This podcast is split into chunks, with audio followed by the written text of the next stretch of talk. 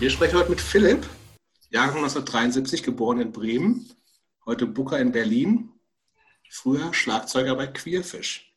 Philipp, wann kam Punk in dein Leben? Ähm, der erstmal, ich habe äh, Metal gehört schon und dann immer die Frank Hinz Sendung bei Radio Bremen 4. Kennt ihr die? Mhm. Nee. Äh, dann, ähm, Was war das? Da lief, Oder von welchem, äh, stopp, stopp, stopp, stopp. In Da welchem lief- Alter hast du denn Metal gehört? Fangen wir doch mal erstmal da an. Ähm, Also in, welchem, in welcher Altersgruppe bewegen wir uns gerade? Also, ich habe, als ich äh, ganz klein war, Nena gehört und dann hat mir ein Nachbar ähm, zwei KISS-Platten geschenkt, weil er die nicht mehr wollte. Das war Alive 2 und Love Gun. Und äh, dann, ähm, meine Mutter war Lehrerin ähm, und dann musste ich manchmal nach der Grundschule, musste ich dann bei meiner Mutter warten, bis sie fertig ist und in der Klasse und die haben dann hat einer da mitgekriegt, da, dass ich Kiss höre und da hat er mir immer schon Slayer, Metallica und sowas gegeben. Das war wirklich äh, Das ist sehr nett gewesen. richtig, also es war so wirklich, als das rauskam, 86 oder so. Und ja, dann habe ich ja dann irgendwann Chromex und dann haben wir alle angefangen zu skaten und da, die haben schon, die haben die ganze Zeit immer Youth Brigade gehört. Sing with California. Das war dann natürlich äh, das. Über irgendwelche Skate-Videos oder so wahrscheinlich. Äh, nee, das haben die immer Nee, nee, nee, nee, Youth Kassette Brigade- gehabt. Youth Brigade waren auch keine, waren ja auch keine Skateband in dem Sinne. Ähm, aber ich finde das jetzt Nee. spannend, was du, was du sagst, äh, dass da praktisch deine Einsteigerband so, so eine harte Evil-Band wie Chromax ist und du quasi dann im zweiten Schritt zu sowas äh, eher le- leichtfüßigerem, sage ich jetzt mal, wie Youth Brigade übergewechselt bist. Ja, Chromex war ja nur auf der, ähm, das hat man dann aufgenommen. Früher hat man ja mal jede Radiosendung aufgenommen und dann immer, also eigentlich immer das Gelaber weggemacht und dann immer die Songs, dann war, ja, war auch viel Ramme Militia und also was, die waren da eigentlich in jeder dritten Sendung fast. Und dann, dann ich habe natürlich auch so Halloween und also was gehört, also und auch immer noch so Poser-Metal halt. Das, aber halt auch Slayer und Destruction und Ding, sowas. Ja. Und dann beim Skaten, die Älteren da, die Alten, die haben äh, ja Youth Brigade und sowas gehört. Und da war auch einer dabei, der hieß Gott. Und das war der, Das war der Gott. ja, wirklich der Gott. Das war so ein richtig, das war schon so ein richtiger Punker und der war äh, zusammen, der war ein richtig, der war befreundet mit dem Typen Martin, der die erste User Today Tour gemacht hat. Die mit Lisa Okay. Regression. Ja, ja. Ja, Das war neun. das waren ja auch Bremer, die das gemacht haben. Das war 88. Das war Aber eine lief das mega Tour. bei, über, über Sub Connection schon und so? War da nicht mit Sub-Logo drauf und sowas alles? Ja, da waren schon so, also Sub-Logo drauf und sowas, aber die ganze Europatour hat dieser äh, Martin gebucht. Okay. Der Gott, der hat uns Skate Kids halt immer so, äh, ja, hat Youth Brigade und dann Bad Religion und das war ja damals auch, also das war direkt als Zaffer rauskam. Und ja, dann waren wir auch immer. Du hast ja relativ früh dann auch angefangen, selbst Musik zu machen, ne? Also, warum? Ja, dann das kam so fast, äh, dann haben dann so mit 14, da äh, habe ich dann die Kids aus dem Viertel kennengelernt, die durften dann dann auch mit skaten, die waren ein bisschen jünger, Alex und Benny. Und ähm, Ist das schon Queerfish People? das war queer, das war äh, die, das hieß dann Guts, aber das war eigentlich schon Queerfisch. Das waren Okay. immer, das waren wir vier ohne Max. Also Gab es gab's in eurer Szene, ähm, ihr wart offensichtlich da diese Schlachthof-Skate-Szene. ja, genau. Wart, wart ihr, waren das alles damals schon so die Cool Kids oder waren das so ein bisschen so die Outsider, wo man, als man sie gesehen hat, erst noch ein bisschen Angst hatte und wie, wie, wie komme ich da eigentlich dazu und gehöre ich dahin? Ja, also als ich angefangen habe zu skaten, ich komme ja aus Bremen Nord, das ist noch mal ein bisschen weiter Bremen draußen. Nord kennt doch seit Jan Böhmermann jeder Mensch. Ja, der genau. Jan und ich kommen äh, genau aus dem, äh, als wir jetzt die Schau und Fegesack gemacht haben, das war ja für beide so Homecoming. Ja. Aber so, ähm, ja, mit den Cool Kids, da waren wir einfach viel zu jung. Da, diese, die Halfpipe, die stand damals in Delmenhorst. Und da waren dann zwei Typen, die mit uns angefangen haben zu skaten. Der eine hatte schon ein Auto, der ist, die sind dann mit uns nach Delmenhorst gefahren, mit mir und meinem anderen Freund, der auch zwölf war. Und dann die Delmenhorster, das waren wirklich schon, das, das waren, die waren wirklich cool. Das war hier der Sven von Attitude und dessen ganze Gang, die waren ja auch schon wirklich alle so zwischen 18 und 25. So, okay, ja. Gut, das sind ja in dem Alter sind das ja Lichtjahre entfernt. Das war wirklich, ja klar, doppelt so. Also das war, die waren und konnten alle krass Skateboard fahren und wir waren einfach, ja, so die Bremen Norder Kids, die zum ersten Mal eine Halfpipe gesehen haben und dann, dann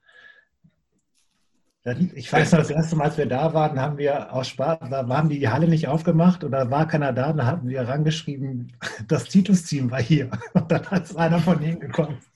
Und die waren total aufgeregt, oder was? Ja. Wir werden noch per Telefon hat einer angerufen, das Titus-Team ist hier. Dann standen da aber nur sechs so Bremen-Norder kleine Idioten, die noch nie Halfpipe gefahren sind. Und da fanden die uns natürlich erstmal richtig scheiße. Zu Recht, muss man sagen.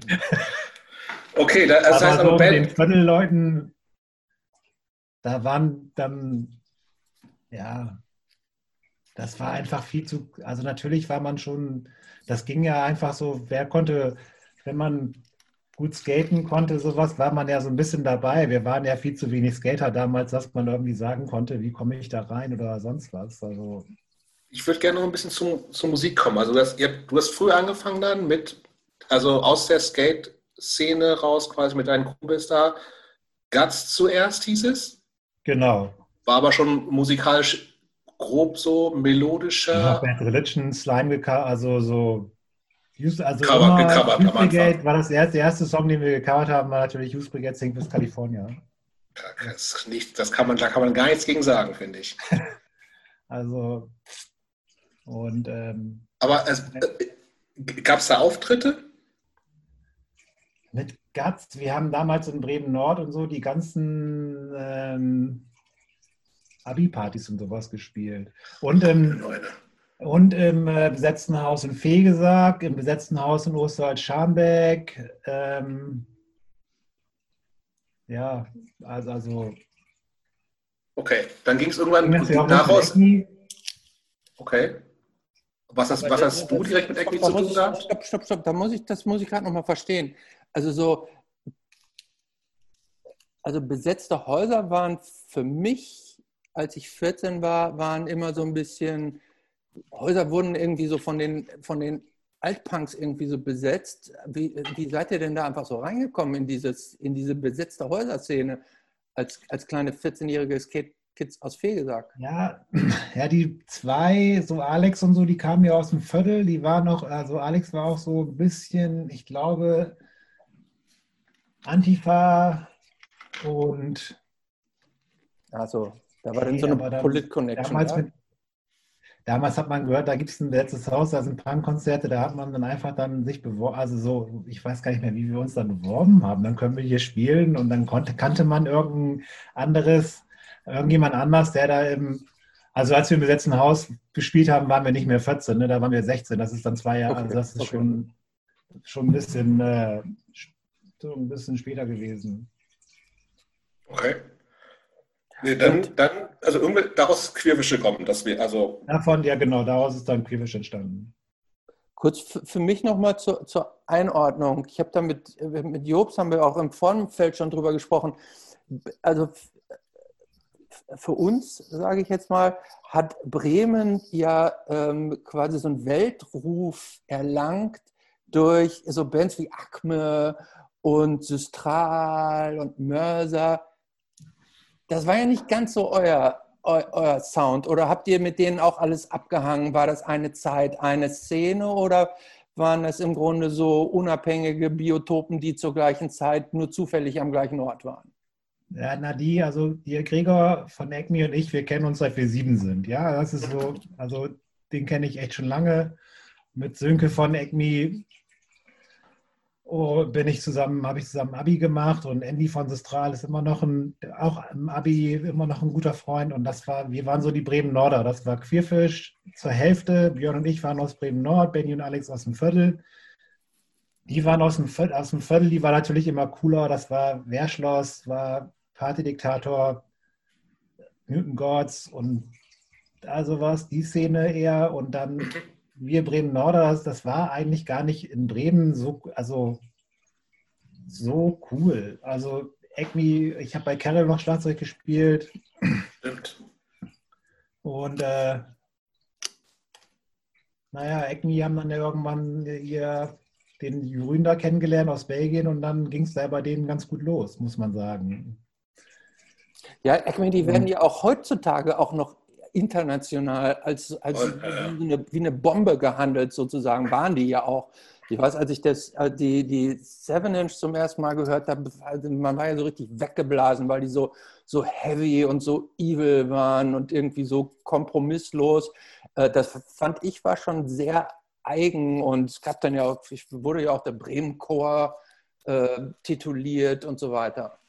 Äh, ich habe dann nur erst im Nachhinein erfahren, irgendwie, dass die dass die, ich habe die Band nie gesehen, nur irgendwie erzählt mir jemand, dass das irgendwie eigentlich alles so ganz kleine, schmächtige äh, Gymnasiasten waren, die, die äh, als Personen nicht ansatzweise so diesem Sound ähm, eigentlich entsprachen. Aber vielleicht stimmt das auch gar nicht. Ja, damals hat man das ja nicht. Das war natürlich, keine Ahnung, wir waren damals ja alle so jung. Das ist ja. Ähm, und wild was also aber nicht so, hat ja keiner irgendwie, es gab ja diesen so diesen harten Berlin, die immer so auf dem harten getan oder die Reikers so und dann, dann die, ich muss ja sagen, das Hammerhead, das war ja auch so ein bisschen, ja, einmal so Straight Edge sein und dann äh, ein halbes Jahr später der komplette Imagewechsel. Hast du das, hast du das ganze Ding so richtig als Szene empfunden oder war das einfach so, es gab ein paar Leute, die befreundet sind und äh, halt, einige haben Bands, andere nicht, oder war das schon so ein, wir, wir haben hier so eine Art Hardcore-Szene, die irgendwie auch eine besondere Bedeutung hat oder wie auch immer?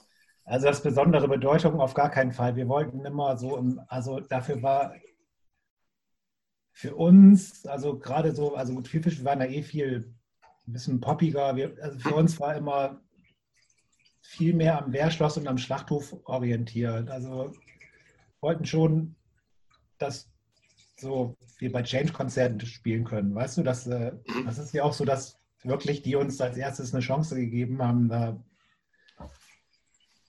da zu spielen. Also das mit und mit den härteren, das waren einfach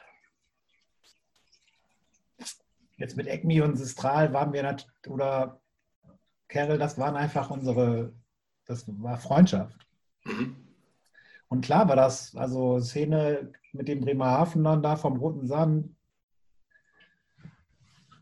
Und klar gab es dann so eine Szene, allerdings mit Queerfisch haben wir uns dieser, auch der Percoro-Szene, dieser Hardcore-PC-Szene überhaupt gar kein bisschen zugehörig gefühlt. Und da wussten auch hatten immer das Gefühl, dass da eine gewisse Ablehnung uns gegenüber ist, weil wir also jetzt als als Queerfish halt natürlich jetzt vom Sound her schon nicht so hart waren und auch natürlich auch, wie du schon sagtest, wir waren halt auch 18-jährige Jungs aus Bremen Nord.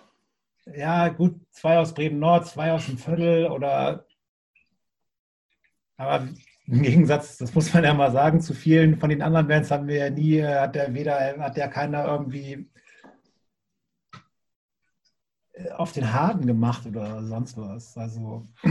Ja, also ich meine, als, als so als Außenstehendes, also ich für mich war es auch immer so, also das, ihr wart schon irgendwie so, wirktet immer schon so wie die Popper, ne? Mit, mit Percoro, ja. die, mit die Percoro Bonus dann irgendwie, weil Markus war cool, hat irgendwie, oder ist cool und hat irgendwie ganzen DIY-Kram gemacht und irgendwie da auch natürlich irgendwie auch erfrischend, weil ihr irgendwie auch professioneller irgendwie auf eine Art wart, musikalisch, weil es halt eben nicht so, weiß nicht, weil es gewirkt hat, euch war die Musik wichtiger, als es anderen Bands war, wo vielleicht, wo es mehr um die Message ging oder was weiß ich so. Ne? Oder, und ähm, also, aber das, das deckt sich ja so ein bisschen mit dem, was du gesagt hast. Ne? So, aber so ein bisschen die Frage nochmal so ein bisschen, ähm, ich hätte also das Gefühl, dass ihr ähm, äh, eigentlich auch hättet größer werden können, als ihr wart.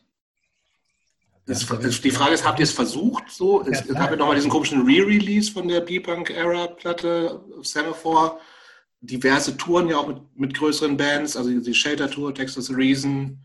Ähm, also war das so ein Plan oder ging es irgendwie um, ey, wir ja. wollen auch mal jetzt versuchen, davon zu leben, Geschichten und sowas? Das war genau das Ding. Ähm, ja, das war, also, um da mal aus, auszuholen. Also wir haben ja die Single gemacht und dann haben wir die Platte selber rausgebracht und mh, hm, haben wir auch mit, also wo wir auch eine Freundschaft hatten, das waren ja hier die Oldenburger und äh, Auricher, Justreib und alles so aus dem Jugendzentrum Aurich rum. Und äh, ja, wurden auch mit Surprise. Dann waren wir zwei Touren selber gemacht, komplett DIY und immer schön im Schlachthof gespielt. Die Platte ist ja auch dann zum Glück ganz gut besprochen worden. Ähm, und dann haben wir meinen äh, Ex, haben wir äh, vom Bluestar Promotion, Carlos, kennengelernt. Das, war das gab es da quasi schon. Ja, ja, Bluestar gab Und die ja, haben Touren gemacht. Wir haben ja alle im Skate Shop gearbeitet bei Attitude. Weiß nicht, ob ihr den kennt. Das, also, ist das der im Viertel? Ja, der im Viertel gegenüber von Titus, mhm. der. Und dann äh, war, ähm, Carlos war da mal einkaufen. Ich wusste aber gar nicht, dass der ähm, auch Touren macht. Und dann war äh, Mucky Pub Konzert. Mhm. Und dann haben wir das Konzert gestürmt. Warum? Ja, im Schlachthof dann oben an der Tür gekloppt, den Seko auf die Fresse gehauen und dann mit 20 Leuten rein. Um unbedingt Hippies Hate Water zu hören, oder was? Ja, Mucky Pub war ja damals eine coole Band. Also. Und Karl für, mich so ein, für mich so ein Hardcore One-Hit-Wonder tatsächlich. Ja, aber damals war das schon, ach, das war schon. Äh, was, was ist das? Roadrunner auch und sowas, oder? So. Hm. Na, auf jeden Fall kam Carlos, hat er wohl die Tour gemacht und das Konzert, der kam dann irgendwann rein, der hat immer voll viel gekauft und dann hat er mir irgendwann 5 Euro, 5 Mark hingeschmissen und hat gesagt, damit du dir das nächste Mal die Konzerte leisten kannst. und dann äh, kam der mal rein, da haben wir gerade äh, unsere Platteprobe gehört und dann meinte der, ja, da haben wir ja die neuen Green Day, das weiß ich. okay, das Green, Green Day war so 88, sowas, ne? Nee. Nee, das war alles, was war 94, 95. Das war, das war ja, da war, das war, da war Goldbruch, da war Golddigger-Stimmung. Das war, und wir waren dann mit Serpico und meinte, war mit in den USA auf Tour und Carlos hatte gesagt, er will uns managen. Und äh, dann haben wir uns dann da drüben auf Tour überlegt, dass wir das mal äh, versuchen auf jeden Fall. Und ähm, hatten tatsächlich aber auch alle Bock drauf. Hm? Jeweils zu fünften. Es hatten alle Bock drauf tatsächlich. Ja, also Björn, also ich sag mal so, also damals vom Musikleben als von einer kleinen Punkerband, das war 1994. Also als ich meinen Eltern erzählt habe, ich gehe jetzt nicht studieren, ich mache Musik, bin ich zu Hause rausgeflogen. Ne? Also das, war, das haben wir schon in so einem anderen Podcast gehört. Das war wirklich dann. Und ja, Björn, unser Sänger, hat dann mit seinen Eltern das nicht so klar gekriegt. Der hat auf jeden Fall eine Lehre angefangen. Und das war immer dann so ein bisschen problematisch, dass wir nicht so viel Touren, also wir haben ja viel getourt in den Jahren, aber dass wir nicht so viel, dass es immer sehr stressig war. Also auch für Björn, aber auch für uns. Das war natürlich immer ein bisschen. Jeder von uns anderen Vieren hätte ja auch studieren können oder sonst was machen können. Dann, naja. Das heißt, dass ihr habt tatsächlich, die anderen haben nichts gemacht. Also kleine Jobs, Skate Shop, was haben, weiß ich. Ähm, Skate Shop gearbeitet. Inventur, whatever. Ich habe angefangen, an, äh, die, ich hab angefangen dann bei Booster zu arbeiten und Touren zu buchen. Also okay. sozusagen mein Einstieg in das andere Ding dann. Aber vom Musik leben, ich meine, wir haben damals ja auch wirklich von Semaphoren äh, 65.000 Mark Vorschuss und wow. Unlimited Tour Support. Also die haben damals schon so 300.000 Mark in uns investiert. Ne? Also das ist auch so, die, äh, das war dann schon, und für eine Platte, die sich bei Percoro, ich glaube, 5000 Mal verkauft hatte. Ich muss ja auch nochmal sagen, dass Markus das ne? natürlich, dass wir auch Markus natürlich auf gar keinen Fall irgendwie Markus Lieblingsband waren, aber wir waren auf jeden Fall eine von Markus bestverkauftesten Bands. Das muss man. Kann gut sein. Andererseits ist ja erstaunlich, dass, also das war ja so eine Zeit, wo einfach auch man, also klar ist 5000 nichts, wovon eine Band sagen kann, äh, da leben jetzt fünf Leute von, aber trotzdem ja viel so. Und das ist ja, ich meine, das war auch eine Zeit, wo einfach viel Platten gekauft worden sind, so, ne? Ähm, also, aber die, diese 7-4 Re-Release, das war ja CD only, ne? Nee, auch äh, Vinyl. Also wir haben da ah, okay. mal, ich weiß es gar nicht, Semaphor ist ja mal pleite gegangen. Auf jeden Fall haben wir, ich glaube am Ende waren 10.000 Dinger von, dem, von der Platte weg. Okay. Ja, Aber war das, noch mal ganz kurz zur zeitlichen Einordnung, war das, war das zur Nirvana-Zeit oder was? Nee, das war danach. Das war ähm, 94 Single, ich glaube 95 haben wir die dann bei Perco rausgebracht, die Platte und 96 den Re-Release 96 war da auch, was ich gesehen habe, war ja auch die, die Shelter-Tour, ne? Genau. Und dann 97 Texas Reason Star Market, ne? Genau. Aber Und die, das war dann aber auch schon bald. Na gut, aber das ist genau. jetzt auch eine relativ lange, das ist ja auch eine länger, relativ lange Strecke. Wie lange hat die Band dann existiert? Sechs, sieben Jahre? Bis 98. Wir mussten noch ein bisschen Schulden abzahlen, als wir uns aufgelassen haben. Bei wem? Bei Semaphore? Hm, bei uns, bei der Bank.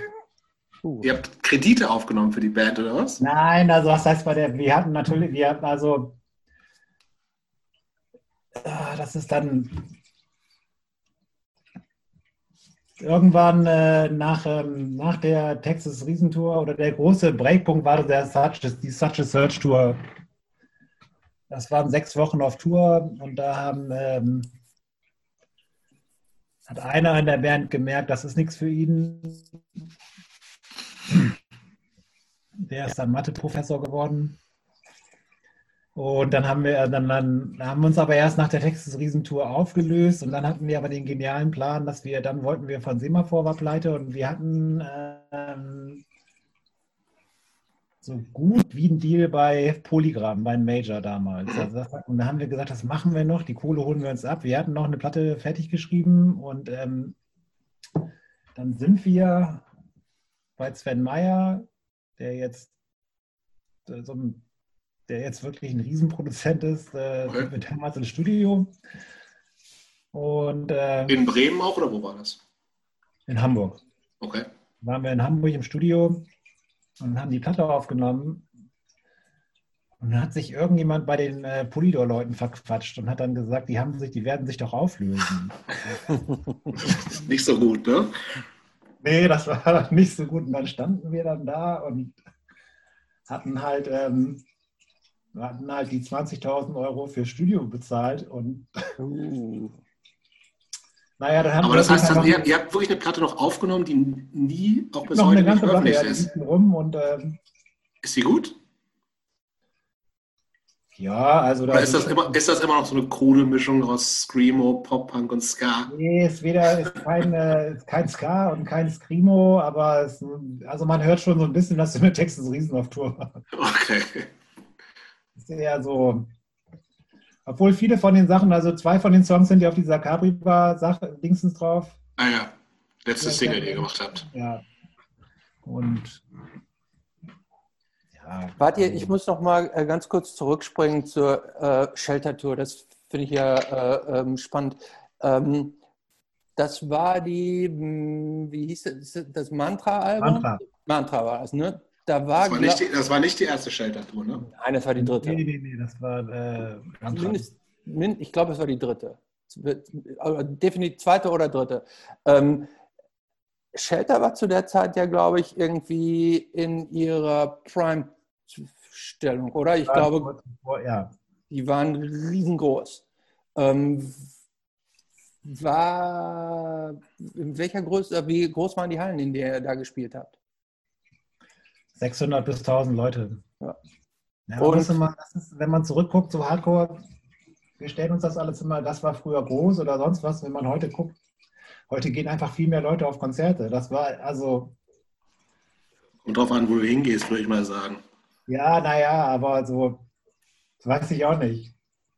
Es ist schon viel. Also, so, also, also ich finde, also bis zu 1000 Leute ist immer noch mega viel. Das muss man, also ja. das müssen ja Bands heute auch noch voll kriegen. Klar gibt es das so, ne? Und wahrscheinlich, glaube ich, jetzt so in, in, für dich beruflich ist das nicht so viel, ne? Oder in, aber das ist ja, was ist denn das in Berlin? Das ist ja schon, also. Das ist SO 36. SO 36 voll, ne? Das war SO 36 noch mit der alten Kapazität. Das war, äh, das waren dann ja, so 1000 Leute auf jeden Fall.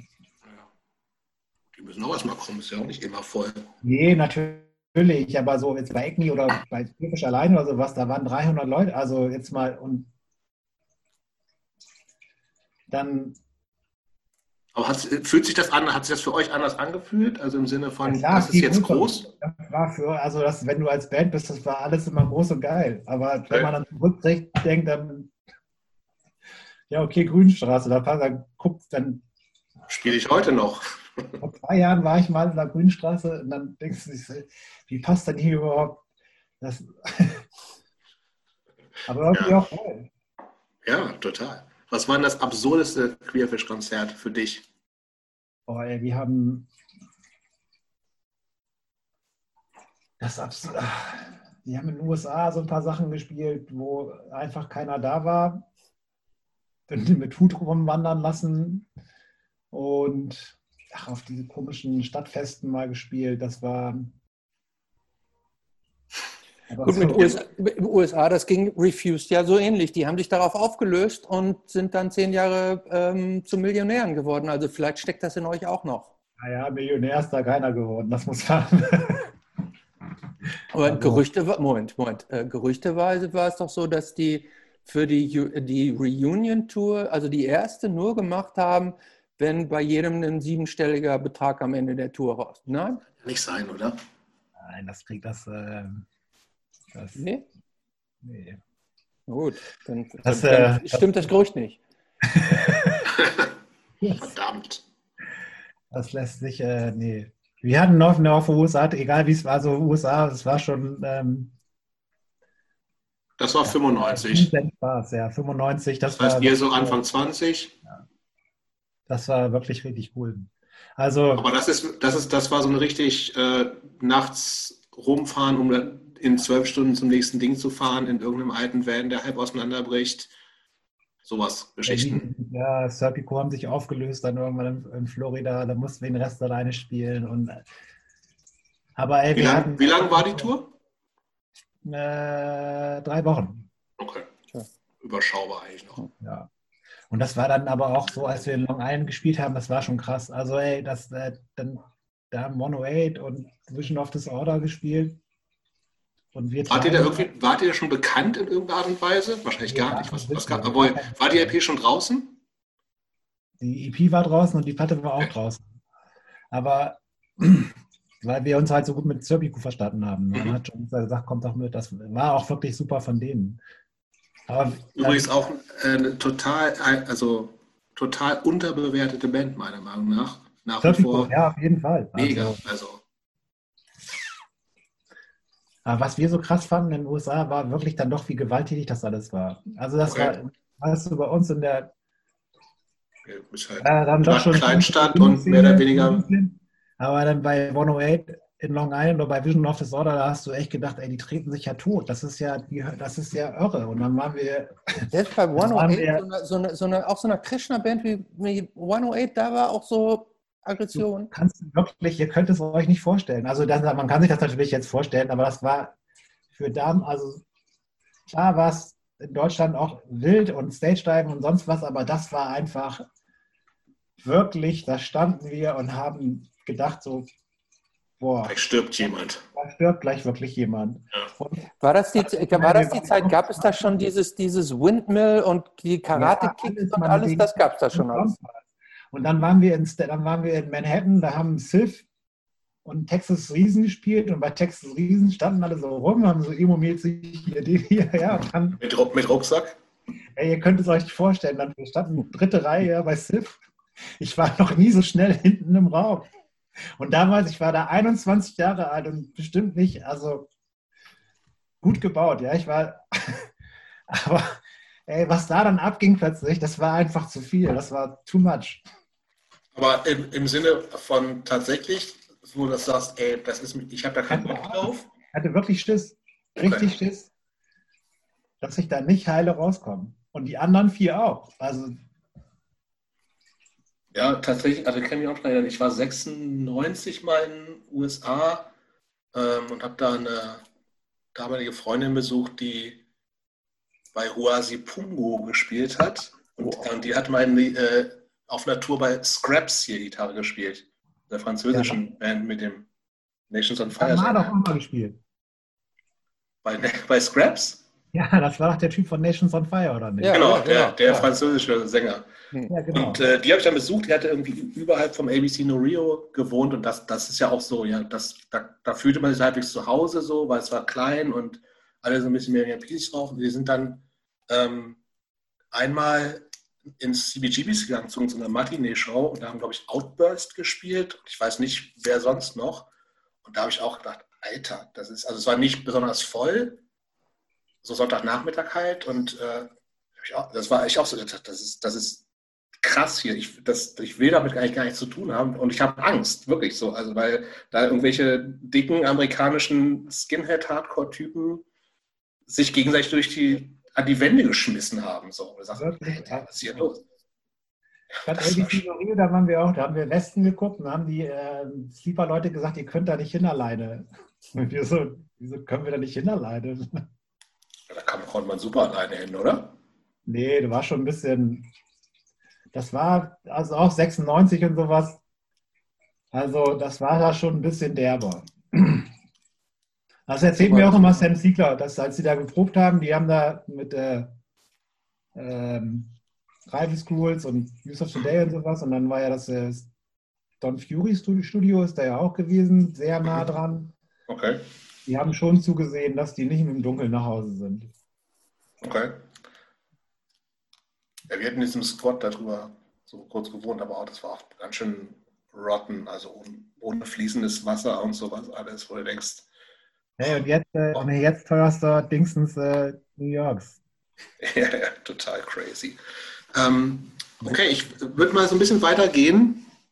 Ähm, chronologisch, ähm, aber auch vielleicht noch einmal ganz kurz noch. Ähm, du hast nach Queerfish nie wieder irgendeine relevante Band gehabt. Stimmt das? Das stimmt, ja. Also, Warum? Ähm, irgendwie war mir nach Queerfish, also ich habe ja dann in der Booking-Agentur gearbeitet, aber ich wusste, dass ich kein Musiker bin.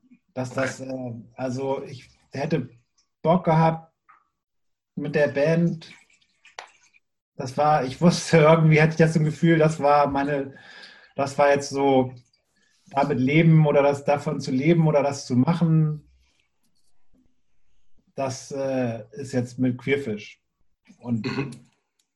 Aber hast, hast, du nie wieder Bock gehabt? Also einfach auch mit. ich habe ja noch Musik gemacht mit der hier mit ähm, Kai ähm, und so von ähm, Rusty James und okay. Musik gemacht. Und ähm, hier in Berlin habe ich mit der Andy von äh, Acme und äh, von äh, Carol und Sistral Musik gemacht. Aber nie so, dass. Ähm, also, aber auch tatsächlich so mit. Ist da, habt ihr irgendwas rausgebracht, aufgenommen, irgendwas, oder was wirklich mehr so Bock nee, zum Spielen? Okay. Rusty James finde ich auch absolut eine absolut unterbewertete Band. Das ist so eine Band, die finde ich, die ist in Vergessenheit geraten. Die ähm, Rusty James, das war die Nachfolgeband von Arge, oder? Oder, ja. oder was? was ja, ähm, Miguel war dabei, ne? Der irgendwann auch bei Arge eingestiegen war. Ich, ich finde das Rusty. Das waren die Arge, es waren äh, Miguel und Rainer von Arge. Genau. Und ich, ich finde das Rusty James Album finde ich heute immer noch gut.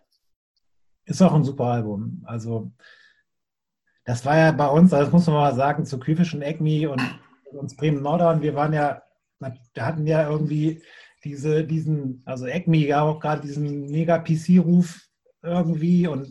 Warum eigentlich? Arge ja, aber noch mehr, glaube ich, oder? Das, das, und das waren die ja gar nicht. Dann waren die mit äh, hier mit Marco Walzes Band auf Tour und ey, wie, wenn man, wir haben ja die ganze Zeit einfach. Nothing left to grasp war das noch, ne? Ja, ja, also irgendwie, wir waren einfach.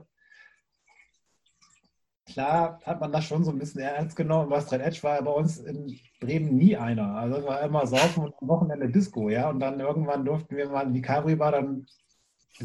Aber eigentlich und wir, also Björn und ich ja, und Benny und so, wir waren ja wirklich so richtig Disco, also auch Popper-Disco-Gänger. Ne? Das muss, Doch, also die, die Gerüchte gingen damals auch schon rum. Ja, das, aber das waren Arge ja nicht, ne? Also Arge. Ja, doch, aber Arge sind ja nach Bremen gezogen mit Hauke genau. und so. Und dann, also Hauke ist sich ja treu geblieben, aber Rainer hatten wir ja innerhalb von zwei Wochen war der gedreht. Da hat er ja um die Häuser, die sind ja alle umgefallen. Also, ja, aber wenn man in Wolfsburg groß wird, dann muss man da irgendwann auch mal raus und dass man dann das Leben kennenlernt, kann man auch nicht. Äh Wer von denen, äh, wer, äh, wir haben, habe ich mit Jobs, Jobs haben wir neulich noch drüber gesprochen, irgendjemand von denen macht der nicht jetzt so eine Fußfetisch-Webseite? Der Bruder, das ist Rainer, das ist äh, Holger Ost. Ah, okay. Das ist der von Love Records. Ah, Stimmt, Love Records. Holger Love Records. Holger und, und André, ne? Ja, Holger und André, genau. Ja, gut. Aber Wolfsburg, ah gut, in Wolfsburg gab es ja nichts außer die und das Jugendhaus Ost. Jugendhaus Ost, genau. Gibt es das nicht sogar immer noch? Wahrscheinlich. Bestimmt. Bestimmt. Aber wie ähm, hängst du nicht auch irgendwie mit Nikolai Potthoff irgendwie zusammen? Ja. ja. Einer meiner besten Freunde, ja. ja. Ach, guck mal, der hat, äh, Don Nikolai hat ja das erste, die ersten Aufnahmen von Jups. Das Demo haben wir, das Demo haben wir aufgenommen. Ja, ne? in, der, in der Clipfabrik von Nikolais Vater. Ja, machen, geil. Machen so, womit man so, womit so Toastverpackungen zugemacht sind, diese Plastik- und Papierclips. Und da hatten die im Hinterdings. Äh, hinter, ja, hatte er sein Studio, ne? Hat er sein Studio. Das war bei Bielefeld da irgendwo in der Nähe, oder? Ja, Bielefeld, Industriegebiet Bielefeld. Bielefeld. Hm. Genau, ja gut, Nikola ja dann eher über die ganze Enfold Connection und so. Okay, ähm, ich, wenn Christopher, du noch was hast zu, zu früher, würde ich gerne mal so ein bisschen auf jetzt kommen. Nee, da, da, zu jetzt will ich noch nicht. Ich will noch, ich will noch auf den, auch gar keine Skandalgeschichten erzählen. Nee, ähm, die haben wir die jetzt übersprungen, da müssen wir auch nicht hin.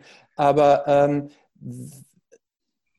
ich will nur noch mal eine Sache, so dieses ganze Popper-Ding und sonst was, ja. Also, die haben das natürlich immer, oder dieses Hammerhead-Abgehype und das. Und um uns rum, um physisch rum, war schon immer sehr viel Ärger und Action und Spaß. Das muss man auch immer, das muss man echt mal, also, was heißt, muss man, aber es war schon, es ging schon immer ziemlich ab und wenn uns was nicht, also es hat auch sehr oft sehr doll geknallt, ja, und dann. In, inwiefern geknallt? Was meinst du damit?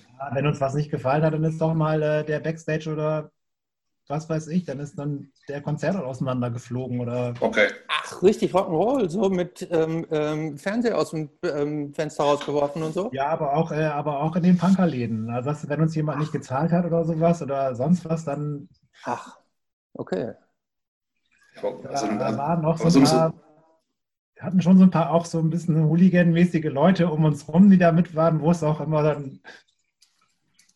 die auch Bock hatten. Ja. Was also, gehörtest du dazu? Ich hatte natürlich sowieso mal Bock, das muss man auch so sagen. Ich ja? hatte sehr, sehr großes äh, Zerstörungspotenzial in mir, sage ich mal. Okay, vorher schon? Äh, Oder ist das durch Punk ausgelöst? Nee, auch vorher schon. Also, das heißt vorher, also, naja. Hatten auf jeden Fall auch mit den Aurichern, da gab es auch immer wäre es mal gut Ärger. Aber wie gesagt, ich, ich, ich habe euch mal so ein bisschen, also wenn es nur über Perkoro kam oder sowas, aber klar, irgendwie so, ähm, wenn dann letztendlich, also diese ganzen Wolfsburg natürlich auch noch nach, nach ähm, Bremen und so gezogen sind, das war ja schon, also Politik hat ja generell in der Szene eine große Rolle irgendwie gespielt, so, ne? Oder irgendwie in, in, so einer, in so einer weiß ich, vielleicht auch politischen Selbstfindungsphase oder sowas. Also ihr, ihr wart ja, wenn nicht, wenn nicht bis zum Hals drin, aber zumindest mit knietief ja schon über die ganze Connections und die Läden, wo man gespielt hat. Ähm, wie, wie, wichtig war dir das damals? Oder war es wirklich mehr so, ey, ich, ich bin Skater Philipp aus Bremen Nord, ich habe hier eine, mache wilde Musik, will saufen und wenn mir was nicht passt, dann kriegen Leute auf die Schnauze. Also auf die Schnauze kriegen hatte keiner, aber so. Ja, nee, natürlich war das dieses PC-Ding, das war schon, man hatte ja damals, man ist Vegetarier geworden, manche sind vegan geworden, das war schon, aber dieses nicht saufen, also wir haben ja schon alle die ganzen Fanzines und die Sachen mit.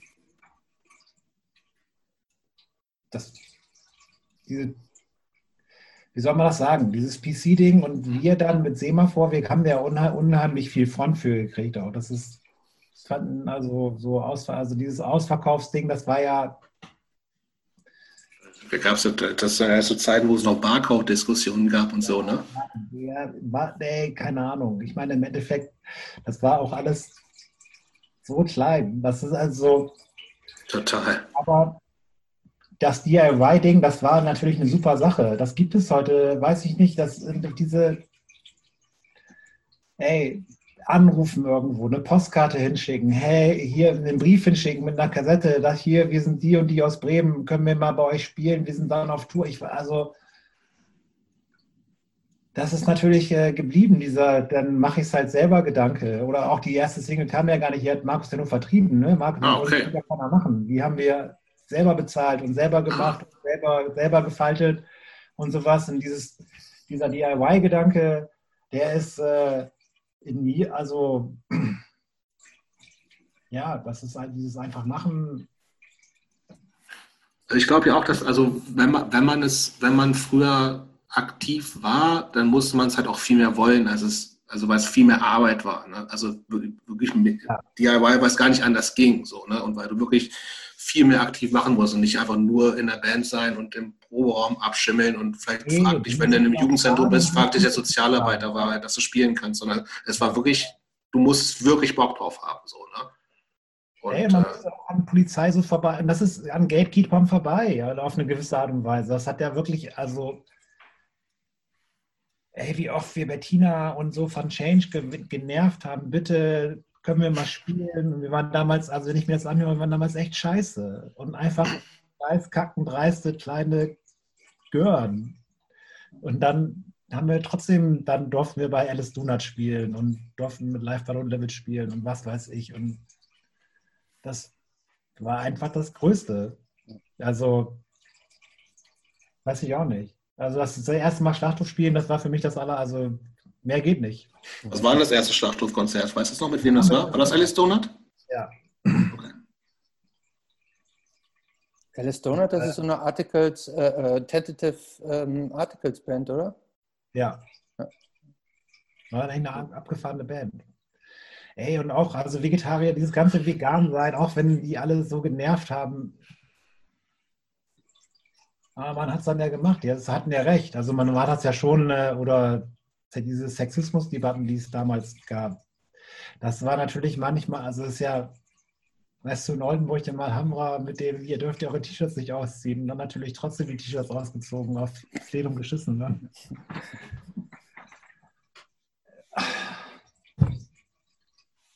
Aber.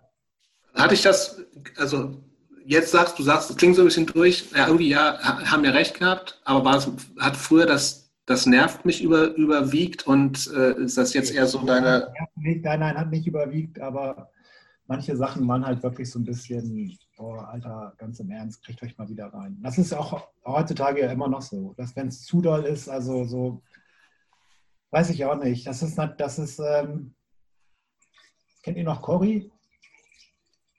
Äh, ja. Ja, klar. Ja, die mit Bernd ja, manchmal ohne, ohne Bass gespielt oder also ja, was. Und ja, klar. Hm. ja, ey. Dann wäre es doch ein, also weiß ich auch nicht, dann die Hamra, sonst was. das Politplenum dann, ja, das, das wir haben ja nicht mackermäßig das T-Shirt ausgezogen. Das war einfach scheiß heiß in dem kleinen Kack-Dings da oh. drin. Also das war, weiß ich auch nicht. Das ist, also Ian McKay hat auch seinen auch schon ohne T-Shirt gespielt. Ja, das ist so, das war. Was ja nicht unbedingt heißen muss, dass es okay ist. Ja, Aber ich weiß, was du meinst. Ian McKay macht es schon okay. ja, wahrscheinlich macht er es 2020 auch nicht mehr. Gut, aber ähm, äh, Fugazi hat, glaube ich, regelmäßig halbnackt gespielt. Äh, das stimmt. Äh, insofern und nicht nur ihren. Aber ähm, klar, aber die Diskussionen, die wiederholen sich ja auch immer wieder und die hatten tatsächlich zu der Zeit äh, so eine bes besondere Blüte dass manche Sachen über, vielleicht ein bisschen überernst genommen wurden. Also, was mich so genervt hat, wirklich doll genervt hat und auch immer noch, deswegen spreche ich da so ein bisschen abwertend drüber auch, weil dann, also, es ging ja damals alles sehr schnell, ja, also zwischen 94 und dann ging das los mit dem PC sein und die Leute, wirklich die Leute, die am allergrößten, die größten Schreihälse in diesem ganzen PC-Ding waren, sind 1900 97, 98 alle nach Berlin gezogen und haben Raven. und sind Raven gegangen. Und na gut. Haben ganz hart auf das alles geschissen. Ja, das ist und ja, dann hast dann ist natürlich, das sind genau die Leute, die vorher immer rumgebrüllt haben, jetzt hier bei Semaphor sein. Das ist aber Ausverkauf, Jungs. Aber ich dieses, äh, weil du auch nochmal so Antisexismus angesprochen hattest, würde ich auch gerne, also tatsächlich nochmal darauf eingehen, also als Christopher und ich angefangen haben zu überlegen, wen kann man, mit wem kann man quatschen, ähm, also uns sind, also die Szene war damals, also gerade auch so die, die aktive auf der Bühne Szene war ex, ist extrem männlich dominiert. Also es gab extrem wenig Frauen. Gleichzeitig gab es natürlich diese ganzen, also aus meiner Sicht auch wahrscheinlich wichtigen, vielleicht auch manchmal übertriebenen Diskussionen ähm, wie, wie, wie, erklärst du dir das, also dass es dass, dass man offensichtlich den eigenen Ansprüchen noch nicht gerecht geworden ist? So, also weil so, ich glaube, der Anspruch war irgendwie sozusagen so, vielleicht also Teil der Szene so PC wie möglich zu sein, aber wenn man so ein bisschen allgemeiner ist, weil ist ja schon ein Punk-Anspruch, offen für jeden, alle können mitmachen.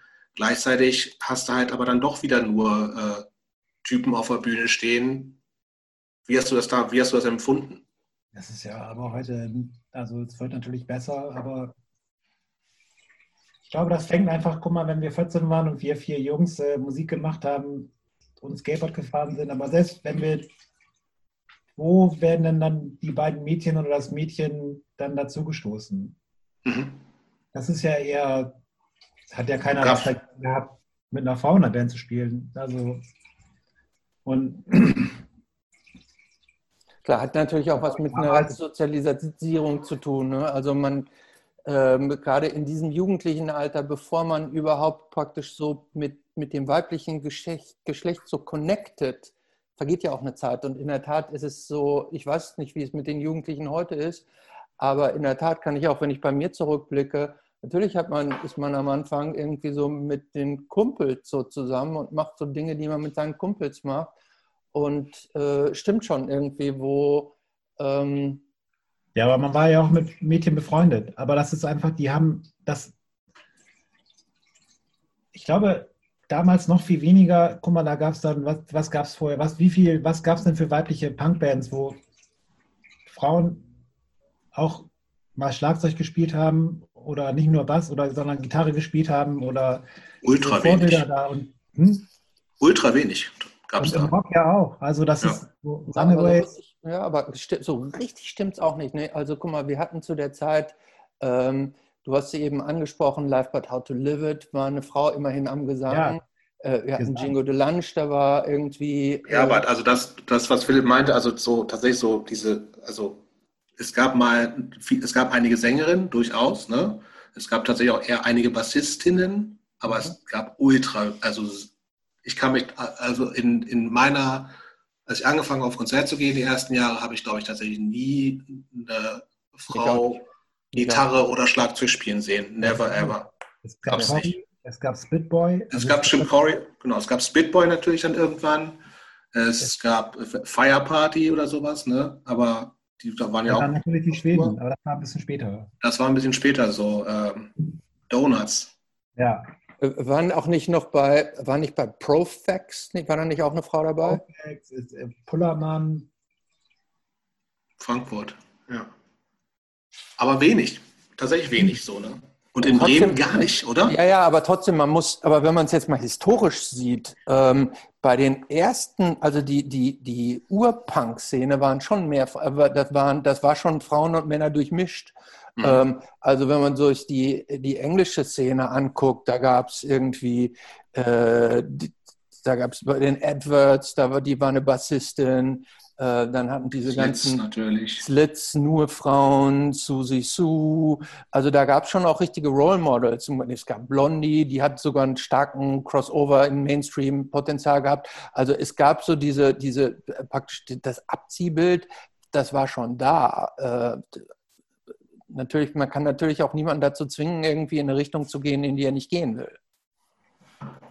Oder ja, aber York Hardcore-Ding das war ja auch schon, also muss man auch sagen, ist einfach, äh, ist ja schon Macho. Ja. Das kannst du sagen, kannst du drehen und wenden, wie du willst. Das ist halt ja. ja, genau, aber das, das war ja, also. Einfach. Das war jetzt, also da, da, ihr seid aber ja auch kein New York Hardcore gewesen. Und Deutschland Nein. und Bremen ist nicht Brooklyn. So, ne? Also das ist schon, ich glaube, das ist, das ist da nochmal anders, eine, also dass, dass die Szene noch viel also von ihrem ganzen Auftreten viel maskuliner ist, so klar. Aber das, das war ja so ein bisschen, also gerade auch, wenn man es klischeemäßig sehen will, so, das, ihr wart ja schon auch eher eine softere Band, so, ne? wenn man jetzt irgendwie davon aus, also es ist natürlich Quatsch zu sagen, wie hart Musik ist, ist äh, männlicher, aber ähm, es, es, gab ja wieder, den Anspruch gab es ja, gerade so in, in dieser ganzen äh, PC-Szene, ähm, aber es hat sich halt einfach viel, also es, und es gab Diskussionen und es gab irgendwie diese ganzen Oberkörperfreidiskussionen in diversen Läden, Alhambra oder ARZ Bielefeld oder ähm, Göttingen, wo ich Konzerte gemacht habe, ja auch. Ähm, und da gab es, also gerade in Göttingen gab es schon eine, eine, starke, also nicht so Musik. Äh, aber schon so eine, so eine, so eine Frauen-Lesben-Szene, die irgendwann auch so ein Haus für sich besetzt hat und auch dann im, im Jutzi halt einfach ziemlich ziemlich präsent waren und so und irgendwie diese, ich glaube, die, die wurden irgendwann noch, der Spruch wurde irgendwann auch wieder aufgelegt, diese äh, sexistische Kackscheiße, was ich eigentlich ganz cool finde. Ich das, war, das hatten die Göttinger Frauen, Lesben so in den 80ern schon irgendwie gemacht und die hatten ja schon dann irgendwie, keine Ahnung, irgendwie NoFX äh, von der Bühne gezogen, weil die irgendwelche Pin-Up-Girls auf ihren, auf, auf, ihren Gitarren hatten oder so ein Scheiß. Ähm, Happy-Side-Skandal.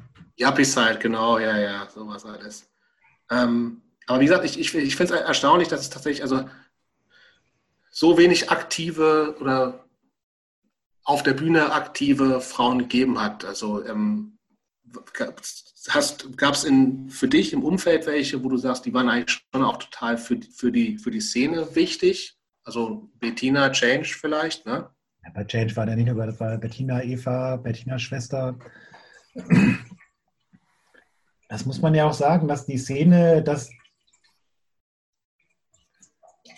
da ja wirklich die äh, Leute, die Konzerte gemacht haben, das, das, waren ja auch wirklich auch wirklich viele Frauen. Franzi, die ganzen Konzerte gemacht hat im Ruhrpott und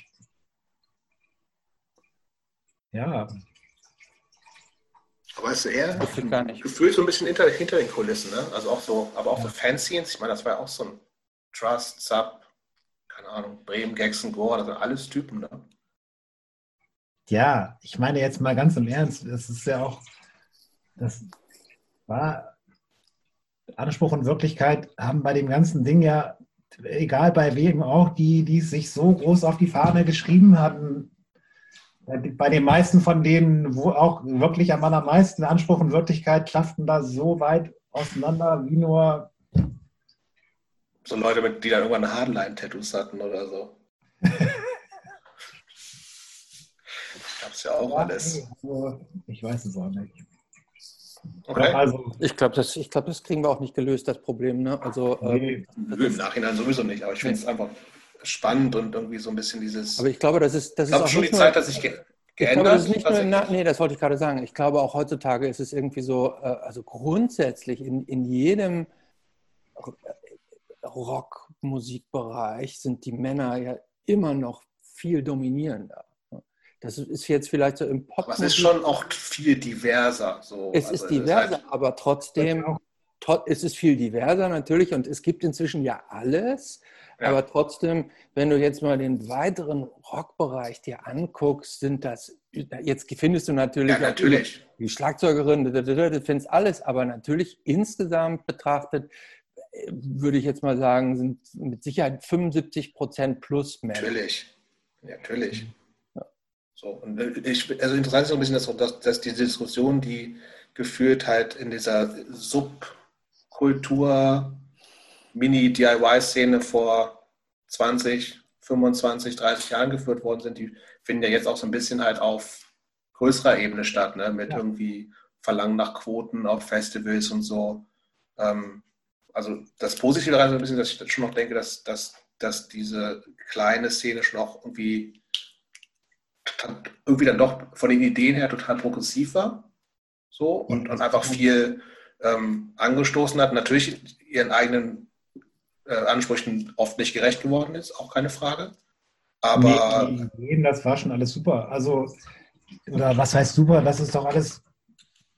Es ist ja nichts Schlechtes daran, vegan oder Vegetarier zu sein. Es ist nichts Schlechtes daran, nicht sexistisch zu sein. Es ist auch nichts daran, DIY zu sein und halbwegs äh, und versuchen andere Leute nicht über den äh, Tisch zu ziehen. Also, wohl wenn man Aber, rausliest bei den platten Dingsens, dann passiert das ja noch heute. Muss man da nicht aber auch sagen, es ist eigentlich auch nichts Schlimmes daran, wenn man erst so Ultra-PC war und dann in der Rave-Szene abtaucht? Also hat nicht jeder Mensch auch das Recht, sich Raven, na, zu raven, raven, oder einfach auch, äh, sondern äh, auch sich von Ideologien zu verabschieden. Also muss ich an einer Ideologie, die ich mit 15, 16, 17 hochgehalten habe, muss ich die mein ganzes Leben konsequent durchziehen, mit allem Wenn und Aber, äh, um mit mir selber im Reim zu sein? Oder hat nicht jeder auch das Recht dazu, sich zu ändern genau. in einer. Natürlich kann sich jeder ändern. aber die Leute, die am meisten den Finger gezeigt haben, ja. das sind die, die am schnellsten wieder weg waren. Das kann gut sein, ja. Das ist, das, natürlich kann sich jeder ändern und es soll sich auch jeder, es wäre auch schrecklich, wenn wir alle noch so drauf wären, wie als wenn wir 16 waren. Wobei, also nochmal diese, das kein Arschloch sein, DIY und auch dieses das Vegetar Vegan-Vegetarier-Ding und sowas sind ja aber auch so grundsätzliche Sachen, die kann man auch ruhig mit in das. Und das ist ja auch. Also, das, du, weil du das jetzt nochmal betont hast, das sind, das sind schon auch Sachen, die für dich heute eine Rolle spielen. Ja, ich meine, ich bin jetzt, ähm, jetzt nicht so ein Jägerstrenger Vegetarier und war auch mal ein paar Jahre dann wirklich gar nicht, aber ich versuche es auf jeden Fall. Das ist das, was ich wo ich, dass ich sehr gerne Fleisch mag, sehr mit, immer noch sehr doll mit zu kämpfen habe, aber mhm. sag mal, 95 Prozent meiner Mahlzeiten sind vegetarisch. Also so. Ist dieses DIY-Ding für dich heutzutage noch wichtig? Hat das, also hast du das Gefühl, dass kannst du irgendwie auch in deinem Beruf mehr oder weniger ja, ausleben? Ja sozusagen seit 2001 im Konzernstrukturen, sage ich mal. Und ähm, ja klar, auch da ist das DIY-Ding, das ist ja nichts Falsches. Nee, aber also inwiefern spielt das für dich eine Rolle? Also äh, hat das, ist das, prägt das so, wie du, weiß ich nicht, entweder mit Leuten umgehst oder wie du auch, wie du an, wie du mit deiner Arbeit umgehst, sowas? Kannst, kannst du das irgendwie übertragen? Oder ist das ja Gott, ich meine, es werden vielleicht auch andere Sachen. Leute sagen, ja, der Stürer ist ein Arschloch, der hat mich mal geflogen, aber das ja nicht, muss nicht immer alles bis ins Letzte ausreizen und ja. Aber nochmal jetzt ganz kurz vielleicht, vielleicht, wir haben jetzt gerade einen großen Sprung gemacht. Ähm, irgendwann gab es die Band nicht mehr. Du warst im Booking-Geschäft drin. Ja, genau. Reingerutscht in die Bookings, tief in die Booking-Szene. Reingerutscht, hast da Spaß dran gehabt. Ähm, hattest, wenn ich das so richtig verstanden habe, hat sich das so ein bisschen so ergeben? Bist zu Hause rausgeflogen, Studium nicht gemacht, musstest irgendwie über die Runden nee, das War schon, ich hätte schon Bock drauf, was, also ich wollte auf jeden Fall was mit Musik machen. Und dann durch Texas the Reason die Tour hatte ich schon, das, die Texas Reason Griefisch Tour, die hatte ich schon gebucht. Das war, da war ich schon bei mhm. sozusagen. Und durch Norm, den Gitarristen, der, der das Anti-Metal-Fanzine gemacht hat und all sowas, der hat mir halt, ähm, durch den habe ich so viele Kontakte gekriegt. Dann habe ich, äh, ich meine, das war meine erste Tour, war Sparkmarker, also Texas Riesen, dann Sparkmarker, dann Samayam, war leicht in, in Samayam Kontakt hatte Norm hergestellt, dann plötzlich, ich meine, Samayam war, das war eine meiner absoluten Lieblingsbands und plötzlich dann. Äh, so, auch zu Recht, ja. Ja, und dann Norm hat übrigens einen super, habt ihr, habt ihr, Entschuldigung, dass ich unterbreche. Norm hat übrigens einen total unterhaltsamen ähm, äh, Corona-Instagram-Videotagebuch äh, gemacht. Habt ihr es gesehen? Ja, ja, ja. Total sympathisch. Der hat äh, ja so Live-Video, Livestreaming auf Instagram gemacht. Ähm, auch so mit Dennis von Refused und wen er da alles so äh, interviewt. mit Dennis, das war super. Das war ein äh, schönes Interview. Okay, ja. aber ich habe dich unterbrochen. Ja, und dann ähm, und bei Booster sind wir auch dann mit Karl, also gewachsen, hatten dann irgendwann den Durchbruch mit der Bloodhound Gang. Und ja, dann war man dann, plötzlich waren wir, sind wir dann, sind wir von der DEAG gekauft worden, haben bei Ossi Hoppe im Büro gearbeitet mit. Und ja, aber das hat sich, äh, äh, äh, das war immer das, was du machen wolltest und du hast dann nie, das machst du jetzt wie lange? 15, 20 Jahre, äh, das Booking-Geschäft. Ähm, auf, de, auf, dem, auf, dem, auf diesem Weg dahin, ne? du hast irgendwann, wenn ich das richtig verstanden habe, so als 20-jähriger Twen angefangen, hattest Bock drauf. Ähm, Gab es so Momente, wo du gedacht hast, naja, hm. eigentlich wollte ich ja vielleicht doch Architektur studieren ja wollen oder so. Sein, ja, auf Tour sein, mit Queerfish irgendwie die Sachen zu machen und dann war das ja sozusagen vorbei und dann irgend, ich habe zwischendurch nochmal so nebenbei Wirtschaft studiert und irgendwann, ähm, es ist ja bei uns in der Branche schon immer Hauen und Stechen, dann habe ich damals, da habe ich auch Helikopters und all sowas gemacht. Da habe ich irgendwann mal äh, innerhalb von zwei Monaten Helikopters und Get Up Kids verloren. Und da habe ich dann doch äh, mal so zwei Monate gezweifelt und gedacht, vielleicht muss ich doch wieder studieren gehen und was anderes machen. Und dann, das muss man, dann kam wirklich, äh,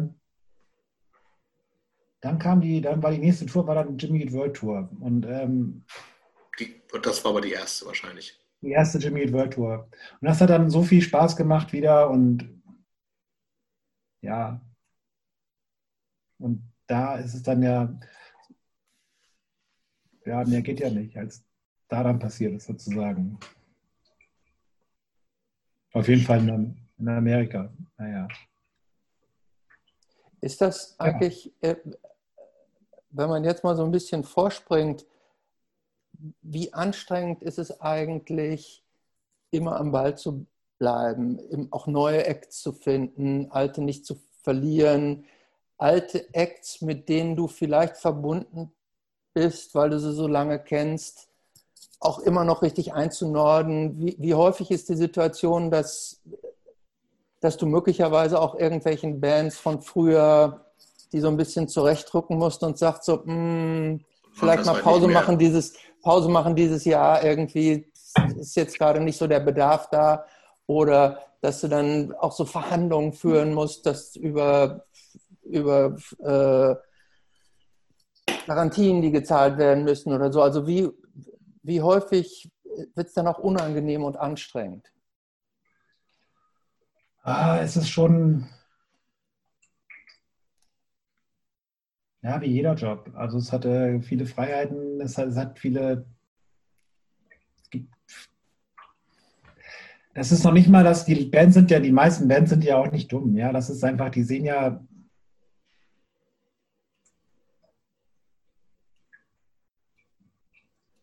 wenn die Nachfrage einfach nicht da ist, dann ist die Nachfrage nicht da. Ich muss sagen, jetzt von diesen alten Bands habe ich, von diesen alten Hardcore- und Punk-Bands, ich habe da zum Glück nur so, ich sag mal, die mehr, ähm, die arbeiten alle noch nebenbei. Das ist jetzt nicht so wie andere große Hardcore-Bands, die du jetzt wirklich äh, alle drei Monate in Europa siehst, weil die wirklich davon leben müssen. Das stelle ich mir wirklich dann schwierig vor, das zu buchen. Jetzt aber Gorilla Pixels buchen oder Use of the Day buchen oder Judge buchen, das ist eine dankbare Aufgabe, weil äh, die spielen ziemlich wenig. Und weil sie Bock haben. Hm? Und weil sie Bock haben nur. Weil sie Bock haben, was dadurch, dass so wenig gespielt wird, da haben also, da haben wir auch keine Probleme damit, dann gut, sind die Shows meistens auch wirklich gut und dann auch das Geld okay für alle. Aber ist das nicht gerade, also bei den, gerade bei den Bands, die du gerade erwähnst, da stelle ich mir, oder ich merke es auch bei mir selber, ähm, also wenn, wenn die jetzt nicht mal neue Songs aufnehmen, will ich die jetzt auch nicht zum zehnten Mal sehen. Ja, gut. Also so Gorilla Biscuits, die auf jeder Tour immer gleich alle Songs spielen, die sie haben, aber ja, immer alle. Ja, haben ja keine anderen. Aber willst ja, du ich meine, ja, ich meine so, also die spielen halt immer alles okay, gut, also es fehlt nichts, aber. Ich so. spiele halt immer die beste Hardcore-Platte, die es gibt. So. Ja, aber die verbraucht Frage. sich halt so irgendwo. Ich kann auch London Calling nicht mehr hören. So, ne? Also langsam, manche, ja. manche Sachen verbraucht. Also ich, vielleicht geht es nur mir so. Ich finde, es verbraucht sich halt irgendwie so langsam. Und ich würde mir, ich, ich gehe, also wenn du mir jetzt sagen würdest, nächste Woche spielen sie, also würde ich zweimal drüber nachdenken, weil es irgendwie, denke ich jetzt, das ist so ein bisschen, aber selbst die Rolling Stones, die auch seit tausend Jahren auf Tour sind und auch immer noch die gleichen alten Songs spielen, aber die bringen auch neue Songs raus. Also, also und das finde ich ist dann so ein bisschen viel Nostalgie dabei, oder? Ja. Hey, wobei bei Gorilla Biscuits ganz im Ernst, das ist die, das Album. Also die machen jetzt ja ein paar Sif-Songs immer mit dabei, aber das ist schon eine gute gute Hardcore-Show. wenn du das ja, alle Jahre ja. Die, ja, aber wenn, also gut, ähm, wenn die keine neuen Songs machen wollen, ist ja auch in Ordnung. Ähm, ich ich kann es nur von mir sagen, so als auch also als Konsument sozusagen, ähm, dass ich jetzt mal Quicksand, wenn ich mir angucke, bringen auch noch, haben ja auch, wann war es vor zwei, ein, zwei Jahren neues. Das ist wirklich eine andere Sache. Also Dann gibt es ja auch noch genug Leute, glaube ich, die halt nicht Gorilla Biscuits jetzt schon fünf oder sechs Mal gesehen haben, inklusive 89 und 90 und 91, sondern es gibt immer, ich glaube, Gorilla Biscuits ist so eine Band, die, das hören ja jetzt auch noch 17-Jährige, weil sie dazukommen und das einfach eine essentielle Platte ist. So, ne? Die Platte ist ja auch geschrieben worden, da war Walter 17. Ja. Und jetzt mit Quicksand, das ist ja, das ist ja Musik,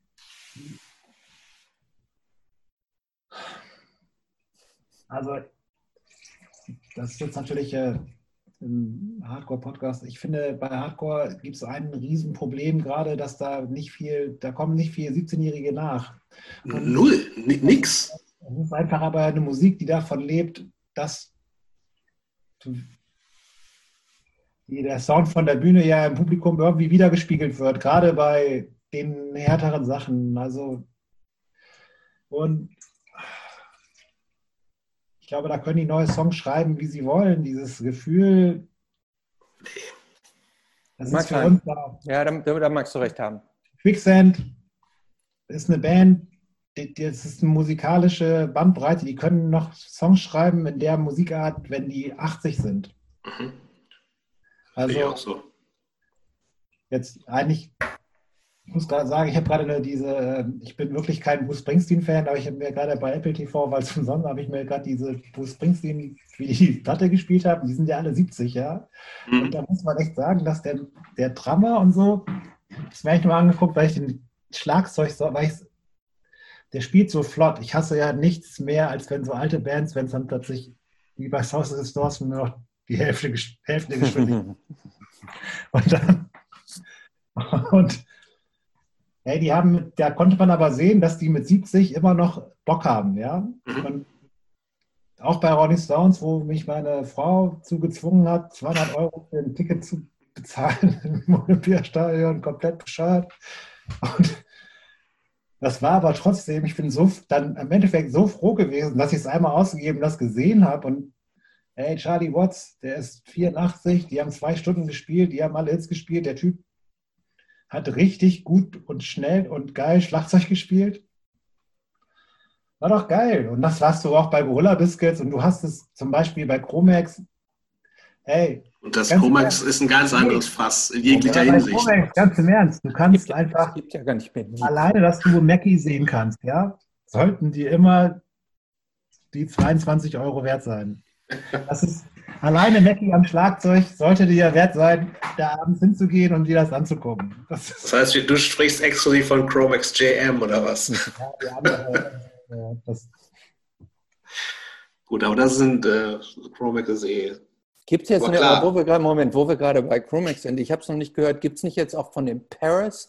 Er hat, ein, er hat einen Song gerade gemacht, aber instrumental. So. Sieben, sechseinhalb Minuten lang oder so. Ich habe es nur gesehen, aber nicht gehört. Ja, das reicht, also muss, das reicht, würde ich sagen. Oder siehst du das anders, Philipp? Weiß ich auch nicht. Die haben halt auch die Platten, ob man nun Harleys neue Chromex hören will oder nicht. Dann gucke ich mir lieber Chromex an, höre mir nochmal Age of Coral an und dann Lattland. Was? Also du arbeitest aber ja auch, äh, wir haben jetzt viel über so irgendwie so Szene-Bands besprochen, aber du machst ja auch total andere Bands professionell. Scooter, keine Ahnung, irgendein Streets. Ähm, macht das für dich einen, also einen Unterschied, ob du mit Leuten zusammenarbeitest, auch professionell, wo du denkst, dass wir haben so eine ähnliche Geschichte? Ist da, ist da eine andere Chemie oder ist das einfach total individuell? Das ist wirklich individuell. Also, also entweder man kann mit Leuten oder nicht. Ja, also Hauptsache wirklich, man wünscht sich immer, dass das keine Arsch, also dass man mit guten Leuten einfach zusammenarbeitet. Und das ist bei den meisten, also bei den meisten wirklich der Fall. Und dann auf der Bühne der Sound, das ist jetzt zum Beispiel Scooter, da muss man ja wirklich, also ganz im Ernst, keine Band macht die Leute so glücklich wie Scooter. Das glaube ich total. Habe ich, auch kein, hab ich auch keinen Zweifel dran. Das ist, und das ist, finde ich, ey, keine Ahnung, da kann irgendjemand anders die geilsten Sachen preachen oder sonst was machen, aber weiß ich auch nicht. Das ist ähm, irgendwie. Ist auch was wert. Also ohne, also, also finde ich total. Also Leute zu unterhalten, also auch wenn es irgendwie was Belangloses ist, ist was ja, wert. Egal wo. Wir gucken mal, das, vor zwei Jahren, als es noch Festivals gab, haben die ja den, das Kosmonaut Festival, das Ding da von Kraftclub. Ja. In Chemnitz? Ja. ja. Guter war geheimer Headliner. Die haben ja jedes Jahr einen großen Eck, der da spielt, da keiner weiß, wer es ist. Und es weiß ah, okay. wirklich niemand. Und ähm, das waren davor, waren es Materia, Fanta 4, was weiß ich. Beatsteaks. Und als Scooter da und davor, ich weiß gar nicht, wer davor gespielt hat. Weiß auch Irgendwas, irgendeine Rockband wahrscheinlich. Nee, irgendein so Indie-Kram. Ich meine, es sind auch zwei Mädels in der ersten Reihe, haben angefangen zu weinen, weil es nicht an, an Mike Kantereit war. Aber was man da gesehen hat, die Leute wie, wie die sich selber vergessen haben, wie los, die lassen, und das ist nämlich ein Ding, dass heutzutage gerade Handy-Generation, da sind wir alle, so man wird immer,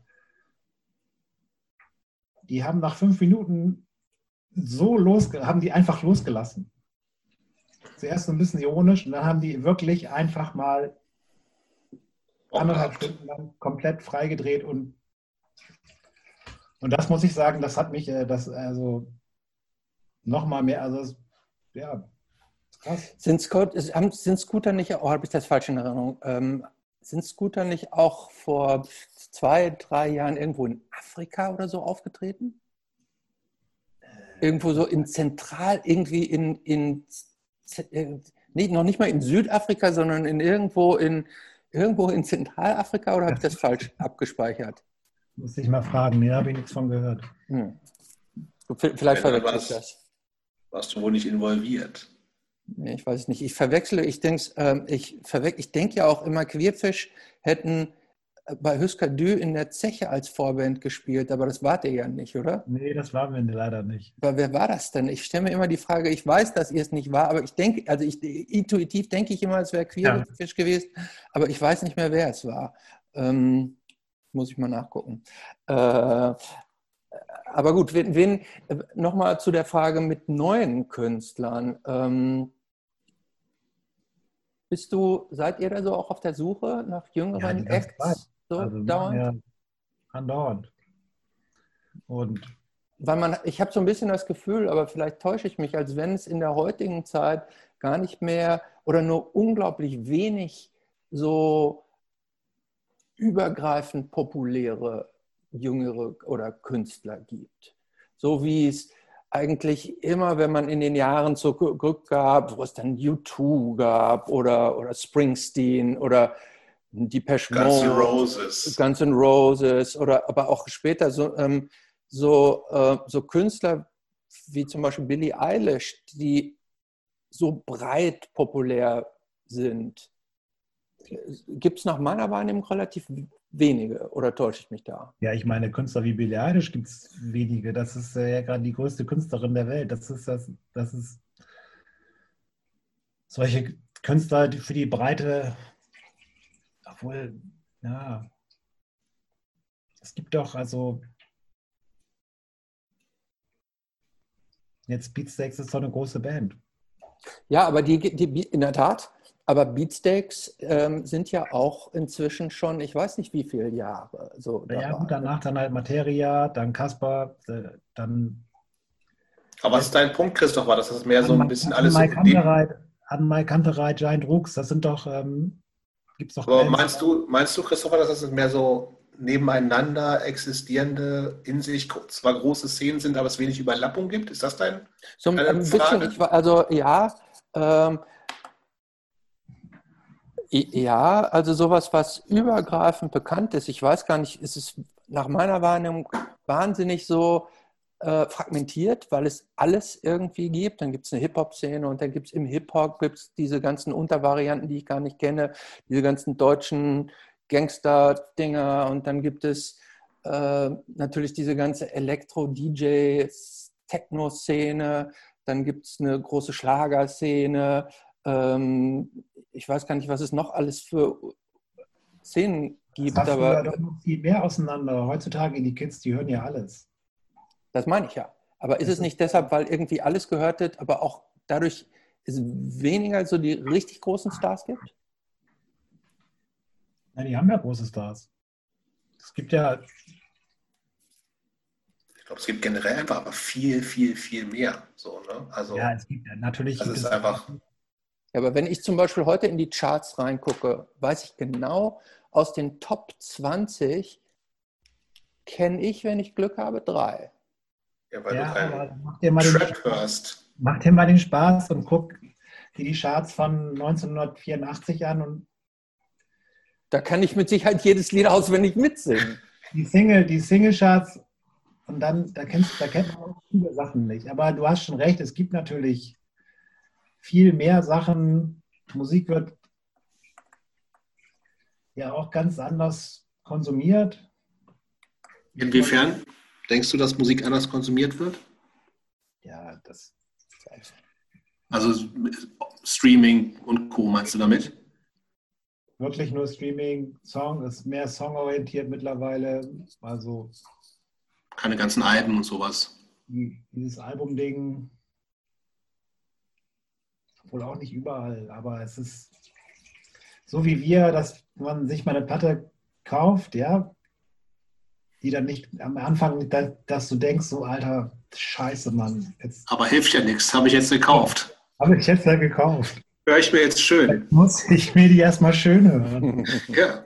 Und dann hat man ja auch manchmal in der Plattensammlung so irgendwie, ja, dann ist nicht, ähm, dann ist plötzlich Quickness deine Lieblings-Bad Brains-Platte und nicht. Ja, unbedingt. Die ist mega. Ja, das war unsere Zeit, aber was, aber du, oder keine Ahnung, dann ist ähm, Alpha Omega deine Lieblings-Chromex-Platte. Okay, das, das wäre natürlich falsch. ja, weil du es einfach nicht, weil du es nicht gekriegt hast. Oder Ja, aber ist das, ist das für, ist das, hat sich dadurch, also ich bin da voll bei dir, also das ist irgendwie so, ist alles, also dieses Überangebot finde ich auch total, also A, anstrengend, diese ständige Verfügbarkeit von allem macht was total anderes mit, ja, den höre ich, Song höre ich mir mal fünf Sekunden an oder keine Ahnung, also ganze Songs werden wahrscheinlich auch gar viel weniger gehört. Ähm, hat sich, äh, und du hast ja professionell mit Musik zu tun, also. Ja, mir sind ja auch alte Männer. Also das muss man. Wir sind auch alte Männer, das ist auch keine Frage, aber wie, wie hörst du, wie hörst du denn heutzutage Musik? Die hören doch die Musik, die hören ganz anders Musik. Ich höre. Mach, machst, machst, du das noch? Hörst du noch ganze Platten? Nimmst du dir Zeit für Musik ja, hören, wenn du eh den ganzen Tag mit Musik zu tun hast? Schon noch Zeit. Ich höre mittlerweile. Also was soll ich sagen? Es ist natürlich äh, wirklich äh, viel Spotify. Mhm. Ja, ist bei allen, glaube ich, so. Ähm, die schlagen, das, das, also wenn du, guck mal, du hast eine große, ich habe eine große Musiksammlung sowieso in Spotify drin. Ja, ich habe mir irgendwann mal, habe alle meine CDs verkauft, ich habe alle meine ganze, habe aber jeden Künstler, den ich hatte oder jede Platte, die ich hatte, die ich gut fand, in die Spotify-Bibliothek rein, reingetan sozusagen. Also ich weiß Spotify ziemlich genau, was für Musik ich höre, ich finde meine Mixtape, die ich kriege, ziemlich gut. Mein New Music Friday ist immer gut. Und dann liest man natürlich, ja, Visions ist ja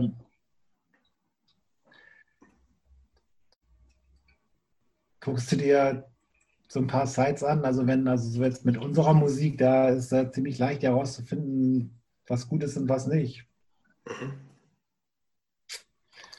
Was war die letzte neue Band, die du für dich entdeckt hast? Neue Band. Mhm. Also am liebsten wirklich eine neue Band, nicht irgendwas, was du jetzt, ich fange fang jetzt an, Miles Davis zu hören oder sowas, weil ich alt bin. Nein. Wirklich eine neue Band. Also neue Bands aus Berlin oder hier, die ich, ja, so neu sind die gar nicht mehr. Ich, habe ich arbeite ja mit einer Band, die heißt Gör. Mhm. Die finde ich super. Dann eine andere Band aus Berlin, Scheipitz, auch eine super Band. Das ist aber eher, ist also beides eher so Indie. Und jetzt muss ich noch mal ganz kurz gucken. Kann, Guck mal ich auch ein bisschen? Darf ich Nö. mal ganz kurz? Was? Nee, immer keinen Bock. Das ist viel zu viel Arbeit. Wir wollen ja keine Arbeit. Ich, ich, mache ja tatsächlich jedes Jahr zu, zu, zum Ende des Jahres zu Weihnachten erstelle ich eine Musik Compilation, so eine Art Mixtape ja. des Jahres. Für deine Tanten oder was? Ja, nur so für, für Freunde und Bekannte. Ähm, Habe ich, noch, hab ich noch nie und, bekommen. Ja, ähm, kann, ich kann ich gerne auf die Liste setzen. Und ähm, die, die Prämisse ist immer, das dürfen nur Songs drauf sein, die in dem Jahr rausgekommen sind. Mhm. Ja. Auch Re-Releases? Nee, nee, nee. Es müssen also okay. ganz, muss ganz fresh, fresh, sein. Ähm, aber es ist jetzt nicht so, dass ich das ganze Jahr dauernd so die Musik so eng verfolge, um das überhaupt auf dem Zettel zu haben. Und dann mache ich praktisch in der Woche vor Weihnachten, arbeite ich alle diese Listen, Top 50 Alben des Jahres von allen möglichen Publikationen, arbeite diese Listen durch, höre dann praktisch diese Listen auch so durch von Bands, die ich noch nie gehört habe und Künstlern auch in, aus allen Bereichen. Ähm, und das ist total augenöffnend, weil ich mir praktisch dann das ganze musikalische Jahr, also auf, so, auf einmal. Auf einmal. Und oft habe ich das, Ja, aber oft habe ich das dann auch so, dass dann irgendwo ist auf Platz drei irgendwo und ich höre rein, denke, pff, was hören die da? Das kann doch nicht wahr sein. Warum ist das so gut? Und dann taucht es immer wieder auf, auch noch woanders. Und ich muss wieder zurückgehen und denke, was hören die da? Was höre ich nicht da? Auf jeden Fall finde ich, find ich das total interessant, weil viele, ich habe da viele Künstler so kennengelernt tatsächlich, die sonst an, komplett an mir vorbeigegangen wären. Zum Beispiel Kendrick Lamar habe ich da zum ersten Mal gehört, in dem Album als sein, dieses, wie heißt dieses Butterfly-Album irgendwie, was ich Ja. großartig finde habe ich durch meine Zufallsrecherchen irgendwie so am, äh, kurz vor Weihnachten entdeckt und ähm, das finde ich spannend irgendwie dann auf, äh, äh, auf was man dann so stößt, wenn man sich dann tatsächlich äh, professionell ist nicht, aber systematisch, sagen wir mal, mit den Dingen so auseinandersetzt. Ich finde bei diesen Spotify-Jahreslisten übrigens, das ist ja sehr doll, ähm, das finde ich immer ganz lustig, wie doll Anspruch und Wirklichkeit da oder was man denkt, was man gehört hat und was man wirklich gehört hat. Ist dann auch nicht Ach, wenn die dir sagen, was du gehört hast, da, was du gehört hast, diese ja, was ich Statistik- denke, so, was ja, meine ja. Lieblingsdings Ja. waren. So. Ja. Ja. Und dann Ja. ist ja auch immer, ja, das wäre jetzt cool oder das wäre cool. Und dann kriegt man da das Ding, was man wirklich Doch nicht so cool. gehört hat. Und dann so, ja, okay. So ein Reality-Check ein bisschen. Okay, Chromex am meisten gehört. Oder Oder das neue Also neue, neue, neue Bands. neue Ja. Bands. Also ich finde, äh, kennt ihr Ja, Surfboard? hast du gesagt. Wie? Wen bitte? Surf, Surfboard? Nee. Nee. Das Was ist das? so eine New Yorker ähm, ja, Punkband mit einer wirklich crazy Sängerin und Okay. drei, ja, so älteren, älter, unser Alter und ein bisschen älter Rockertypen. Okay. Ähm, warte mal, jetzt muss ich hier mal ganz kurz durchgucken. Deftones, finde ich auch immer gut. Neue Deftones? Ja, Das ist richtig. doch keine neue Band. Wir haben eine neue Platte, ne? Neue Platte aber. Hab ich aber auch nie, habe ich zum Beispiel nie verstanden, Deftones. Hm. Aber ich bin auch kein Musiker insofern. Das Deftones- war mir immer zu musikalisch, zu anspruchsvoll irgendwie. De zu Deftones waren für mich immer so wie Rocket from the Crypt. Die habe ich auch Ah, Ah, Rocket from the Crypt, beste Band. ja, und Rocket from the gibt es ja wenigstens, ist halt Rock und Deftones ist, keine Ahnung, so, weiß ich gar nicht, was das ist, aber Ja, ich weiß, dass das viele Leute gut finden. Gut. Bambara, so eine. Äh, wie, heißt, wie heißen die Band, die gerade alle gut finden? Idols, Mischung aus Idols und Nick Cave, sage ich mal. Okay. Aus New York. Dann liebe ich so eine Band, das ist eher so Elektro, aber irgendwie auch so Punk. Also ist aber Boy Harsher.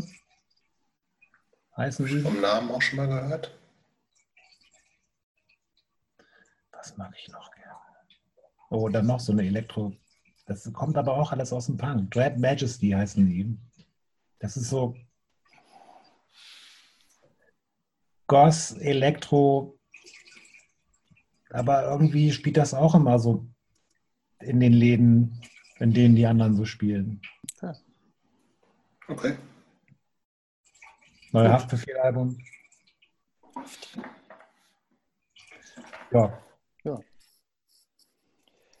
Christoph, hast du eine Frage? Nee, ich wollte nur sagen, wir reden jetzt schon relativ lange. Sollen wir mal so langsam Ich würde, die, ich würde den sonst quasi, schlagen? quasi die, die letzte Frage stellen, die aber noch so ein bisschen, die, die länger, die Antwort könnte länger sein und nochmal neue Fragen aufwerfen. Ich würde gerne, bevor du zu deiner letzten Frage kommst, würde ich nämlich, ne, nämlich noch eine vorletzte Frage stellen. Bitte. Äh, und zwar Philipp, ähm, du hast äh, dieses Jahr beruflich nehme ich an, ähm, ist es so ein bisschen schwierig wegen Corona und so weiter und so weiter, aber ähm, du hast dieses Jahr geheiratet ja. und erwartest dieses Jahr, kommt es dieses Jahr noch, äh, dein Kommt erstes Kind? noch, ja. Ähm, wenn es Corona nicht gäbe, könnte es besser sein momentan? Wenn es Corona, nee, also auch mit Corona ist schon alles okay. Okay. Corona nervt, es nervt zwar beruflich, also, aber will mich nicht beschweren. Ist schon Sehr gut. bisschen- wann, äh, wann ist mit der Geburt zu rechnen ungefähr?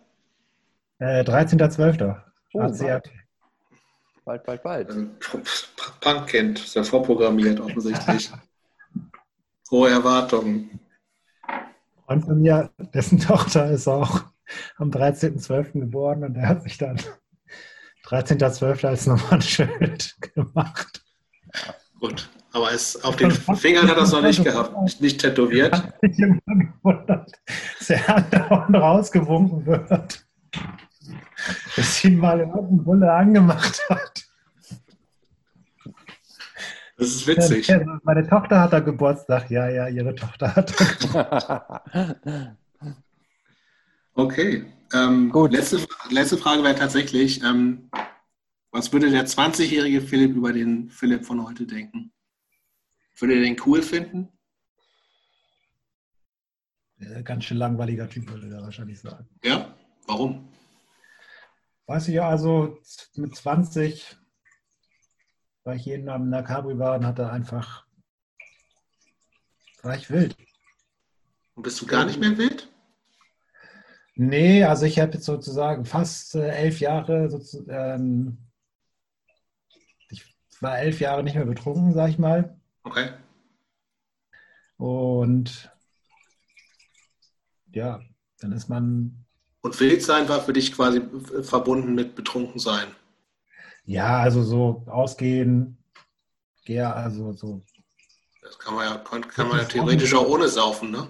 Habe ja, ich gehört. Das mache ich noch natürlich, aber das, der, der 20-jährige Philipp hätte das auf jeden Fall langweilig Lang, Langweiler? Langweiler. Vielleicht doch noch eine andere Frage. Ähm, er hätte auch nicht geil gefunden, dass ich die ganze Zeit nur also Jogger. Ja, weiß ich nicht, ob er das geil gefunden hätte. Ja, das weiß ich auch nicht, ob ich das geil finde, aber wenn es dir hilft. Philipp hätte sich auch gewundert, dass es die ganzen Bands auch noch gibt. Das ist. ist ja auch strange. So ein bisschen so wie irgendwie, keine Ahnung, so. Das ist, also es entwickelt sich so in Richtung äh, Leute, die heutzutage noch Rolling Stones hören und das früher gehört haben. Für die ist das die gleiche Bedeutung auf eine Art, aber es ist natürlich, es fühlt sich natürlich, wenn man selber das ist, alles anders an. Aber ich, irgendwie wahrscheinlich ist es so ähnlich wie Leute, die mit die 63 äh, Rolling Stones gehört haben. Und die gibt es immer noch. Einfach, guck mal, wir sind jetzt alle so Mitte, Ende 40. Ende, dann, es ist leider, leider an der Zeit jetzt für uns. Das ist immer. Haftbefehl ja. gibt es wahrscheinlich auch noch in 30 Jahren. Wie geht es Ihnen heute? Feiern die, freuen sich dann über das 25. Album? Oder es gibt kein neues, er spielt nur die alten Sachen. So wie Gorilla Biscuits. Ja, der macht ja immer schön neue Sachen. Da muss man sagen, dass manchen Fans wird, manchen Bands, also, ey, manche Bands verschwinden, machen dann irgendeine Platte und kommen wieder und sind riesig groß. Ich muss sagen, jetzt zum Beispiel, wo wir es vorhin hatten, bei Samayam, die eigentlich durchgängig wirklich gute Platten gemacht haben. Die letzte? Ach.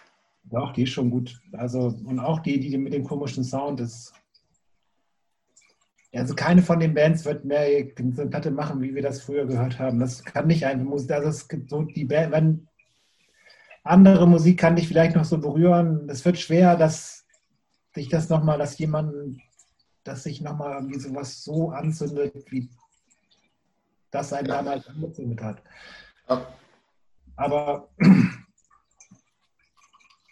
es ist, ja, bei Sam oder wo wir vorhin Refused hatten, das ist natürlich ist ja auch nicht mehr so groß und die sind ja zum sehr doll dafür für ihre neuen Sachen bestraft worden von den Leuten. Und das ist, da sieht man aber auch immer, wie konservativ dieses Hardcore-Ding dann irgendwie ja doch ist. Das ist voll. Und Refused haben die letzten beiden Platten sind keine scheiß Platten. Das muss man wirklich sagen. Und die Leute lesen Britney Spears Produzent. Der Britney Spears Produzent der, hat, den, hat, hat, hat den härtesten Song auf diesem, aus dem letzten, vorletzten Refused Album da gemacht, ja. Und dann. Wir hören, mir, mir klingen die tatsächlich ein bisschen zu sehr 90er.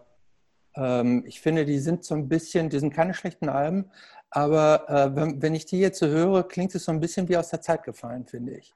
Das, ja. ähm, das, die, die, obwohl die praktisch so aktuell sein sollen, klingen die für mich ein bisschen zu altbacken, jetzt mal in Anführungsstrichen aber natürlich sind das keine, das keine schlechten Alben, aber ich glaube, der Band ist es doch auch relativ egal, welche nee. Lo nee? Das ist schon sehr ehrgeizig. Das ist dem nicht egal. Den Anspruch können die nicht haben, dass die, ähm, dass die, dass irgendwelche so, äh, dass irgendwelche so reinrassigen Hardcore-Jünger, die noch gut finden, das können die doch nicht im Ernst glauben. Oder also ja. zumindest nicht, nicht mit der Leidenschaft, wie ich weiß noch, ähm, wie von früher. Ja, nicht mit der Leidenschaft, aber ey, auch da bei Refused, ich habe die letzte, diese Tour, das, da, da, waren 300 Leute bei der letzten, bei der letzten Refused Shape of Punk to Come Tour. Das war ja eine mega kleine Tour. Das war vor Jimmy Eat World und letzte drei. Ach die, ach die letzte, ach, bevor sie sich aufgelöst haben, zum ersten ja. Mal. Ja. Da, waren nicht, da waren nicht viele Leute. Nee, das nee, ich weiß, ja, ja, ja. Aber da muss man auch sagen, die haben damals natürlich auch schon so angefangen, so, so zu experimentieren. Da haben die schon diese Anzüge, angefangen, Anzüge anzuziehen und so weiter. Da haben die ja schon selber so ein bisschen so diesen, diesen Sprung in der Veränderung, die, die Sachen, die dann auch bei, wie hieß die, die diese, diese, äh, diese Garage-Band, die Dennis danach noch, äh, International, International Noise Conspiracy, ja, wo die auch ja den, mit, Liveband, das muss man, also diese, ich weiß noch, das erste Mal gesehen, da, da habe ich dieses Burning Heart Ding da gemacht mit Refused und Samayam und all sowas. Na, dann kamen die an und dann der Dennis, die hatten so große Fresse, man. Da hatten da sind das den ersten die Haare ausgefallen. Da, die waren, da die Schweden hatten, haben sich dann darüber lustig gemacht. Man. War natürlich gleich richtig schlechte Stimmung. Und dann sind die aber auf die Bühne und das war, bevor Shape of to Come rauskam, haben wir schon die Platte gespielt sozusagen. Und das war wirklich, das war wie damals Bad Brains mit dem 108-Gitarristen. Da war einfach, da ist einfach mal 20 Minuten lang ein Feuerwerk abgebrannt worden und danach wussten alle Bescheid. Das also absolut, ich finde, das steht außer Frage. Ich weiß noch, die erste Refuse-Tour, da haben die, sind die mit äh, 108 getourt. Das war noch zu Zeiten, als, glaube ich, das gerade hieß nochmal, dieses, dieses, das erste Album von denen war da gerade rausgekommen. Äh, da kannte ich die noch nicht. Die haben sofort überzeugt. Also das waren, die waren einfach wahnsinnig knallige, überzeugende Liveband. Und die haben überall gespielt. Die haben irgendwie hier bei Freunden irgendwie unterm Küchentisch irgendwie übernachtet und so. Die haben sich ihren, ihren, ihren Erfolg absolut verdient. Also das will ich, äh, würde ich nie in Abrede stellen. So ähm, extrem gute Musiker, also das steht außer Frage. Ähm, trotzdem wird ihnen natürlich auch immer so ein bisschen der Vorwurf gemacht, dass sie so ein kleines bisschen immer so auch Trends nachgemacht haben. Ne? Am Anfang war es dann so ein bisschen Snapcase und dann haben und so. The Make-up, genau, und so. Ähm, ja, auch egal. Also, ähm, die, das ist halt Schweden auch, ne? Die Shape of Punk to Come, das ist schon ganz doll ihr eigenes. Also das, das ist ein Meisterwerk, ja. Das finde ich, das ist ein Meisterwerk. Das muss man, äh, ich finde es ein Meisterwerk. Ich weiß auch heute noch, als ich die Platte gekauft habe und zum ersten Mal gehört habe, das war ein, ich, ich, ähm, äh, ich konnte das schier nicht glauben. Ich fand es ich ein wahnsinniges Album. Und auf der ersten Reunion von denen, die können es ja auch noch spielen, wie es sein soll. Ne? Das muss man auch sagen. Das ist, da ist auf der Bühne die Explosion und das. Können das noch, ja. Also der Schlagzeuger, der kann noch richtig spielen. Nicht wie der, der gibt es ja andere Bands, da weißt du ganz genau, dass, okay, mein Freund, du hättest mal ein paar Tage vorher anfangen müssen zu üben. Naja. Ich bin mal refused raus, da könnt ihr drüber reden. Das, ich weiß auch nicht, die haben mich nie, also ich weiß auch nicht. Es gibt doch jetzt auch. War nie meine Band. Es gibt doch jetzt auch noch, noch so eine neue Band von ihm, äh, die mit irgendwelchen alten DC-Größen. Ähm, ja, Fake Names. Ne? Fake Names. Das ist ja. auch nicht schlecht.